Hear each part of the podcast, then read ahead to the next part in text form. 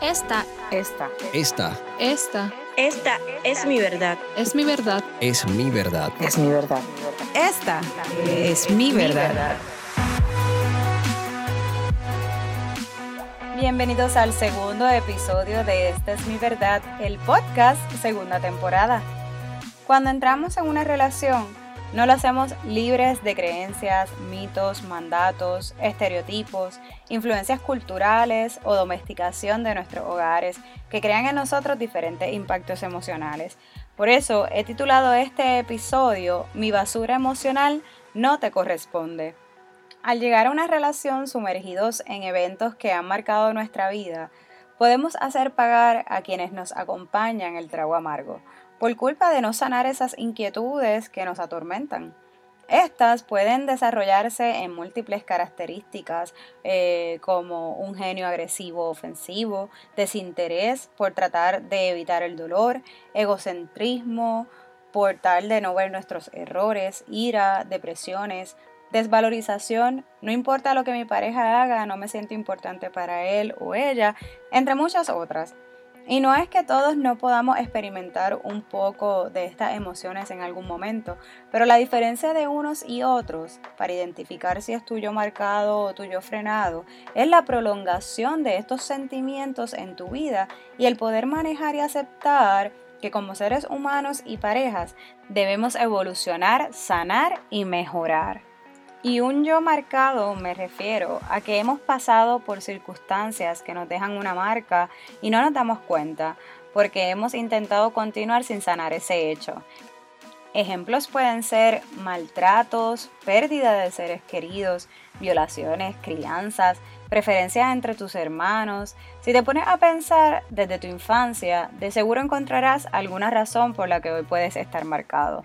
Por otro lado, un yo frenado es cuando guardo en mí cosas, ya sean emociones o actitudes, que no me dejan ser como realmente soy en mi interior y como quiero ser en mi naturalidad diaria.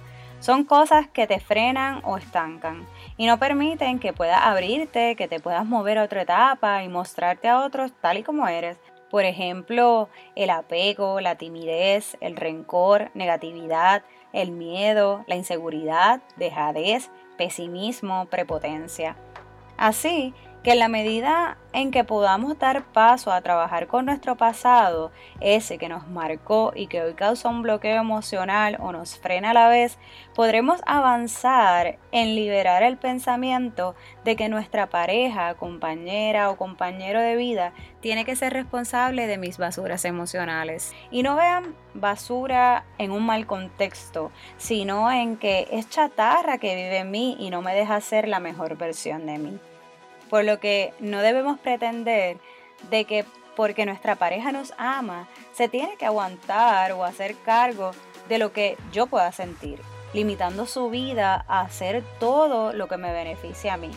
Nadie se tiene que hacer cargo de nada. Somos nosotros mismos los que debemos trabajar en el asunto para poder ofrecer lo mejor de nosotros a los demás. Esto es como el amarme primero para que me puedan amar.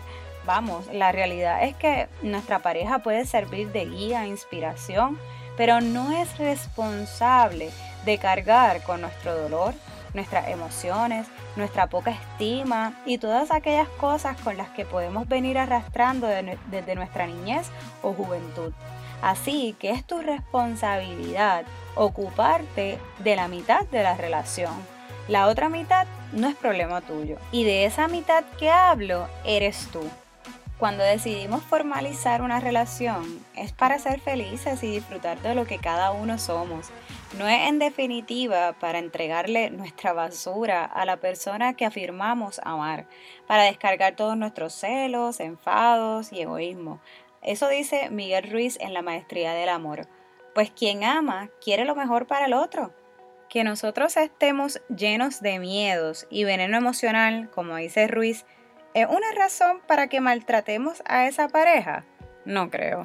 No podemos vivir comprometiendo los sentimientos de los demás en nuestros dolores, vacíos, dependencias y más. Debemos como adultos ocuparnos, ser responsables con nuestra salud emocional, desarrollarla, ejercitarla y descubrir que hay un nuevo mundo si damos paso a sanar viejas heridas que hoy afectan tus relaciones. Así que, si hoy te preguntas, ¿por qué no tengo pareja? ¿Por qué no duro con mis parejas? ¿Por qué no encuentro pareja? ¿Por qué me canso rápido de mi pareja? Hay algo que descubrir y eso es solo tu responsabilidad. Si cuentas con pareja y hay algo en ti que te marca o te frena y sabes que está afectando tu relación, el momento de actuar es ahora. Porque no solo en una relación, sino en otras circunstancias de la vida podrías perder la gran oportunidad de ser feliz si no actúas con urgencia. Tú debes ser tu prioridad para poder entregarle tu 100 a quien venga a acompañarte. Buscar ayuda no te hace menos. Reconocer que quieres mejorar tu calidad de vida te hace ser mejor cada día. ¿Y qué puedes hacer para comenzar a trabajar contigo mismo? Yo siempre recomiendo un profesional de la salud, pero también puedo recomendarte la lectura de autoayuda porque estimulan tu percepción de las cosas a nuevos cambios te ayudan a conocerte y definir tu verdad, reconocer situaciones y emociones y entender a los demás. Desarrollas la empatía y entiendes por qué tu basura emocional no le corresponde a nadie. Buenas opciones también lo son grupos de apoyo en la iglesia que asistes o guía espiritual según la religión en la que perseveras. Recuerda, la intimidad entre tu pareja y tú se hará más fuerte si ambos se admiran, se respetan, se complementan y crecen a la par.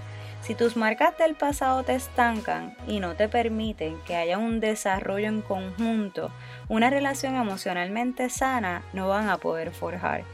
No te creas que por esto no eres digno de amor o felicidad, pues sí lo eres, pero solo cuando mires tus marcas o heridas con los ojos de la aceptación seremos capaces de sanar, pues no viviremos huyendo al dolor. Todas nuestras relaciones interpersonales son importantes cuidarlas y aunque aquí hablamos de pareja, esto es un tema que compete a cualquier otro tipo de relación como la relación con nuestros padres, hijos y amistades. Y quiero finalizar este episodio diciéndoles que el hablar de la importancia de un desarrollo de salud mental emocional debe ser algo que normalicemos, que no pongamos sellos y que atendamos con urgencia y o prontitud. Miremos lo que está pasando no solo en las relaciones, sino en nuestro país Trabajar, desarrollar y detectar a tiempo la salud emocional ayuda a evitar grandes desgracias que vivimos hoy.